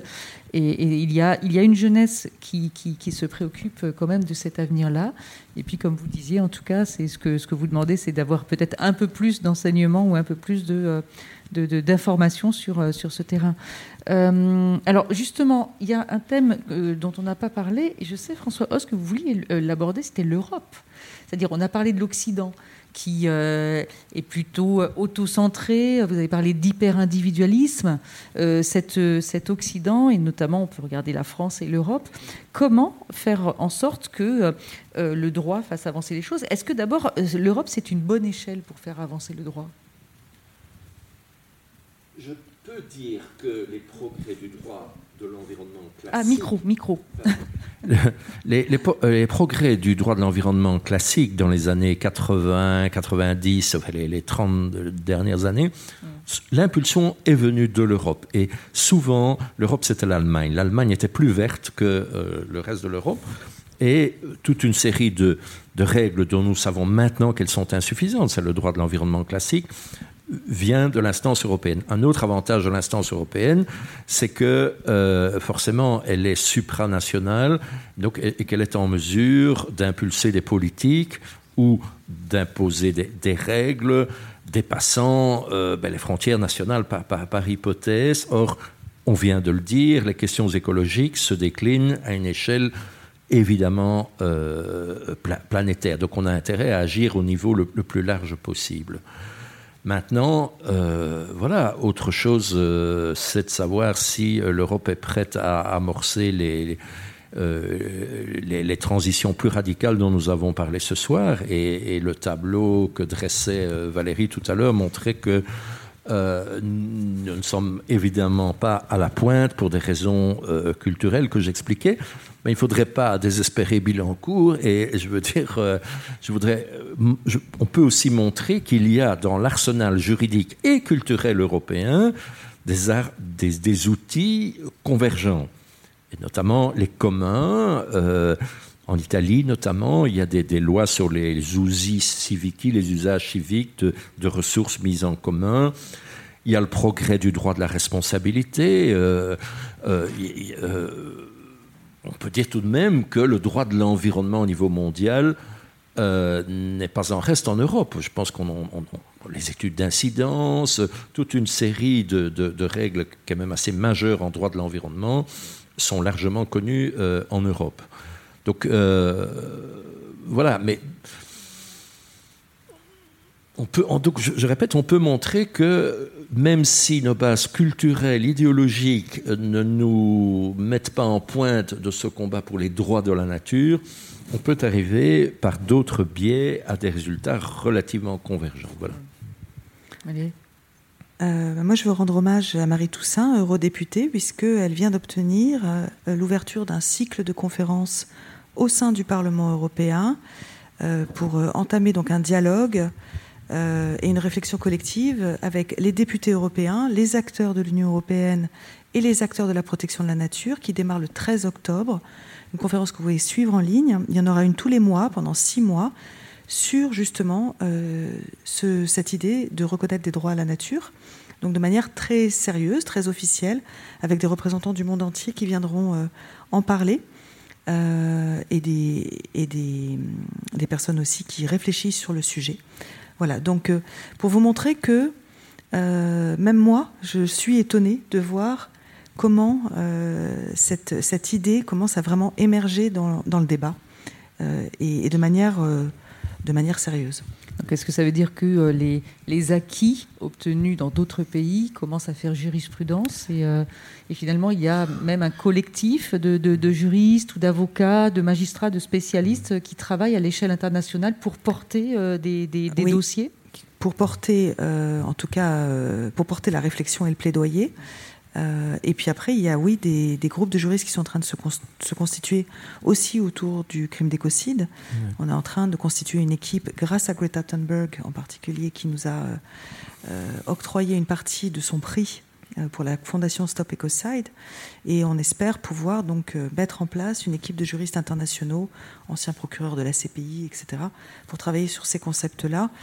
Donc, euh, on est en train vraiment de passer de la phase de euh, du rêve euh, à la phase de l'expérimentation et de la réflexion collective. Et, a, et j'ai pas envie de lâcher ça, c'est évident. Il faut bien dire qu'il y a un désarroi aussi du politique. Je veux dire, le, le, le, le monde d'aujourd'hui est tellement soumis aux lois du marché que le politique qui est censé guider la cité est tout de même largement dépossédé. Et en même temps, les politiques euh, sentent bien les mouvements venant euh, de la société civile, des milieux scientifiques, universitaires. Il, il y a un vrai désarroi dans une partie de la classe politique, coincée entre des milieux économiques qui guident l'essentiel des règles et une prise de conscience euh, totalement différente de la part des populations, sans parler des dangers populistes très, très, très sérieux. D'où la nécessité euh, parfois un peu fébrile de chercher rapidement autre chose. Ma Fondation pour les générations futures en Belgique euh, a beaucoup travaillé sur les parlements citoyens. Ce, n'est pas le thème de ce soir, mais les parlements citoyens, eh bien, au départ, les politiques se sentaient un peu dépossédés par cette espèce de concurrence, ces chambres alternatives de citoyens tirés au sort. Et aujourd'hui, c'est presque une planche de salut. En Belgique, c'est de tous côtés, dans les communes, les provinces, les régions, au niveau fédéral, on, commence à tester ce système-là comme un moyen de renouer le lien entre la sphère politique, la sphère de la société civile, et aussi opposer quelque chose d'un peu plus solide face au pouvoir incroyable des lobbies. Moi, je suis bruxellois, je peux vous dire que Bruxelles est la capitale mondiale des lobbies. De lobbies de toutes sortes gravitant autour de la Commission européenne. Et ces gens sont vraiment très forts. Ils sont payés du matin au soir pour pouvoir inonder d'idées et d'arguments les parlementaires ou les dissuader de prendre des règles comme celles que... Des centaines de millions d'euros sont dépensés de leurs parrains quand même. Pour... Euh, Une question.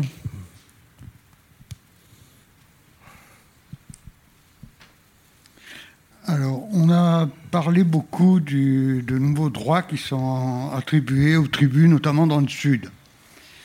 Je voudrais savoir ce qu'on pense euh, de la lutte des Mapuche au Chili, de la lutte au Chiapas des Mexicains, de la lutte des Ouïghours en Chine, de la lutte en Indonésie, de toute la déforestation et du massacre qui est fait par rapport à toutes les tribus. Hein et je voudrais poser en parallèle à ça la question, tous les gens qui luttent là-bas, combien il y a de massacres de gens qui luttent là-bas? Je crois qu'il y a à peu près 150 personnes qui sont massacrées annuellement, si ce n'est plus. 200. Et avec en plus les journalistes qui s'occupent de ça, qui sont pareillement massacrés.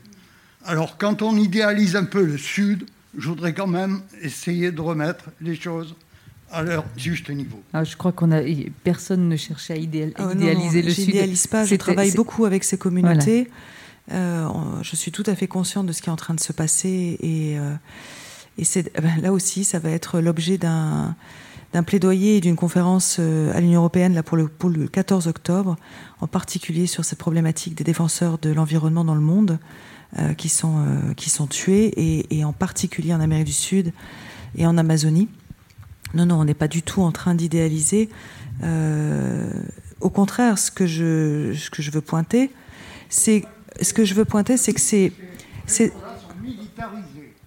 oui, oui, mais justement, cette avancée des droits de la nature en Amérique du Sud est, est totalement en lien justement avec le, le, désespoir que vivent ces populations euh, qui cherchent une alternative pour faire reconnaître leurs droits sur des territoires comme je disais, des droits bioculturels et préserver leur territoire des, euh, euh, milices, du cartel de la drogue, de présidents qui, n'en ont absolument rien à faire de, leur vie et, qui ne recherchent que les ressources qu'ils ont en tant que prédateurs. Je vois l'heure qui tourne. Peut-être une dernière question. Ah, et monsieur, il n'a pas encore parlé.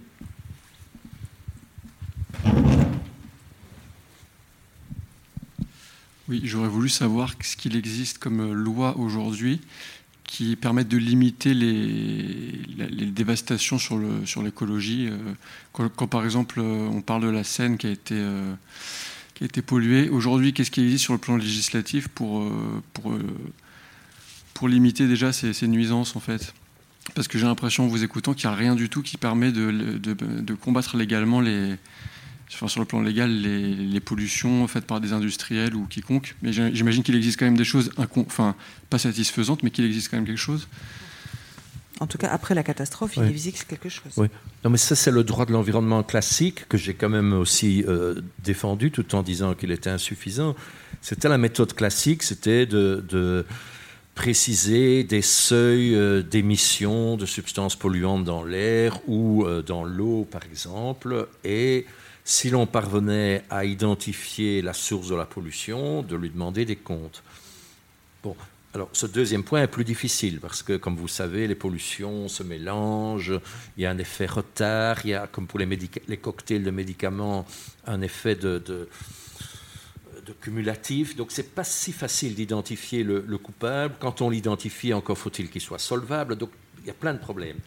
Mais pour répondre à votre question, non, c'est évident que depuis tout de même quelques décennies, euh, nos États européens se sont dotés d'un arsenal de règles euh, de ce genre-là. Euh, bien sûr, on essaye de. Il vaut mieux prévenir que guérir, donc voilà, d'éviter que les choses se produisent à la directive Céveso. Mais voilà, c'est ce qui est considéré aujourd'hui comme insuffisant parce que ces seuils sont toujours négociés avec, bien sûr, les, partenaires industriels qui vont concéder le, minimum. Donc voilà. Je, vais, essayer de rajouter quelque chose, mais de façon très rapide.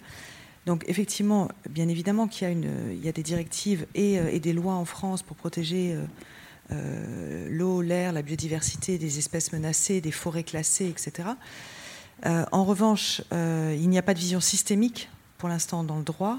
C'est d'où l'intérêt justement des limites planétaires qui permettent de parler d'équilibre écologique en, regardant les impacts au-delà simplement de l'écosystème qui a été touché.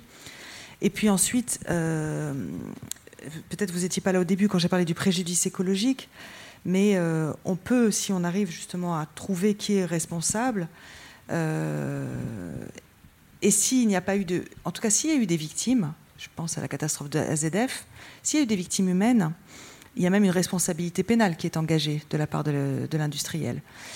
Euh, s'il n'y a pas eu de victimes humaines, alors on est plutôt dans le champ du préjudice écologique qui reconnaît la valeur intrinsèque d'un écosystème, mais pour l'instant, il y a eu très peu de jurisprudence en France.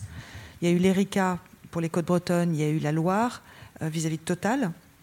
Et si je pense à Lafarge et la Seine, par exemple, on pourra peut-être, parce qu'il y a eu flagrant délit, remonter la chaîne de responsabilité. Et juste pour remettre en perspective, le procès euh, de Total sur l'ERICA, euh, ils ont eu 200 millions d'amendes pour le préjudice économique subi par les collectivités. D'accord? Ils ont eu 13 millions d'amendes pour le préjudice subi par l'écosystème lui-même, 400 km de côte. Euh, qui en fait était un dédommagement fait à la LPO pour démazouter les, goélands. Cette même année, ils, avaient fait 12 milliards de bénéfices. Et le problème aujourd'hui pour moi, c'est ça. C'est ça le cœur de l'histoire. C'est qu'en fait, ce n'est pas dissuasif. Clairement pas. D'où l'importance pour moi de reconnaître le crime d'écocide, qui pourrait faire porter une responsabilité pénale à des dirigeants qui agissent en connaissance des conséquences de leurs décisions et de leurs actes, et donc qui finissent par nuire et aux écosystèmes et aux humains. Et c'est vraiment pour moi ce qui manque à l'heure actuelle. Alors peut-être pour euh, être un petit peu euh, enfin, ou précis, euh, le cimentier Lafarge, c'était en septembre 2020, mais en mai 2019, Vinci avait été aussi pris en flagrant délit. Oui. Non, ça n'arrête pas en ce moment. Hein. Voilà, donc de, de polluer la Seine, euh, des entreprises a priori solvables, hein, euh, François Host. Mais la question, je crois, sur la Seine, c'est que comme c'est un fleuve qui traverse différents territoires, pour pouvoir euh, porter la parole ou défendre le fleuve, il faut être plusieurs ou de, des, plusieurs communes ou à, oui. à, à, à porter l'affaire. Hein, et c'est pour ça que le premier conseil que je donne à la mairie de Paris vis-à-vis -vis de la Seine, hein, c'est de faire adopter pour la Seine, et j'aimerais que ce le soit pour tous les fleuves, euh, une loi similaire à celle du Rhône, qui est le seul fleuve en France qui a une loi le concernant, qui reconnaît le Rhône depuis 1933 comme un tout indivisible sur le territoire français et qui a permis la création du CNR, d'un conseil du Rhône, qui a la gestion euh, et donc qui gère les négociations des collectivités sur les problèmes de navigation, sur les problèmes d'irrigation et sur les problèmes de l'énergie, donc les barrages hydroélectriques, etc. J'ai une discussion avec euh, Elisabeth Hérault qui le dirige, et elle me disait, en fait, si on avait des lois comme cela qui reconnaissent comme des tout indivisibles euh, les autres fleuves, alors il serait plus simple même d'arriver à, donner une personnalité juridique. Mais c'est la première étape. Il faut d'abord la, reconnaître comme un tout indivisible. Et ce n'est pas le cas pour le reste des cours d'eau en France, qui sont sous la gestion des collectivités qu'ils traversent et sous la gestion des sociétés qui vont construire pour les uns les, les, barrages, pour les autres les routes, pour les autres les écluses, etc. Voilà, donc c'est vraiment des sujets qui sont, euh, vous avez tout à fait raison, ancrés en ce moment dans la réalité du débat juridique et, euh, et sur lesquels on essaie de travailler et d'avancer. Alors je vois qu'on a euh, grandement débordé hein, quand même d'un quart d'heure. Euh, Peut-être qu'on peut ou libérer la salle si euh, il y a une ou deux personnes qui, qui, qui, auraient une question précise. Bien sûr, on est à votre disposition, mais je pense qu'il faut qu'on libère quand même les locaux. Merci à tous, grand merci, merci vraiment, et merci à nos invités. Et bonne soirée à tous. Oui, merci à tous pour cette rencontre. Je vous rappelle que vous pouvez donc la retrouver sur le site et le Facebook de la BPI. Euh, je vous informe aussi qu'à la suite euh, de cette rencontre, on organise jeudi à 18h à la BPI un atelier qui s'appelle Agir pour la biodiversité, qui sera animé par euh, l'association YGREN Île-de-France et qui essayera un peu de vous donner des pistes pour agir pour la biodiversité. Tous les renseignements sont sur le site internet, donc n'hésitez pas à regarder ça. Merci à tous, bonne soirée.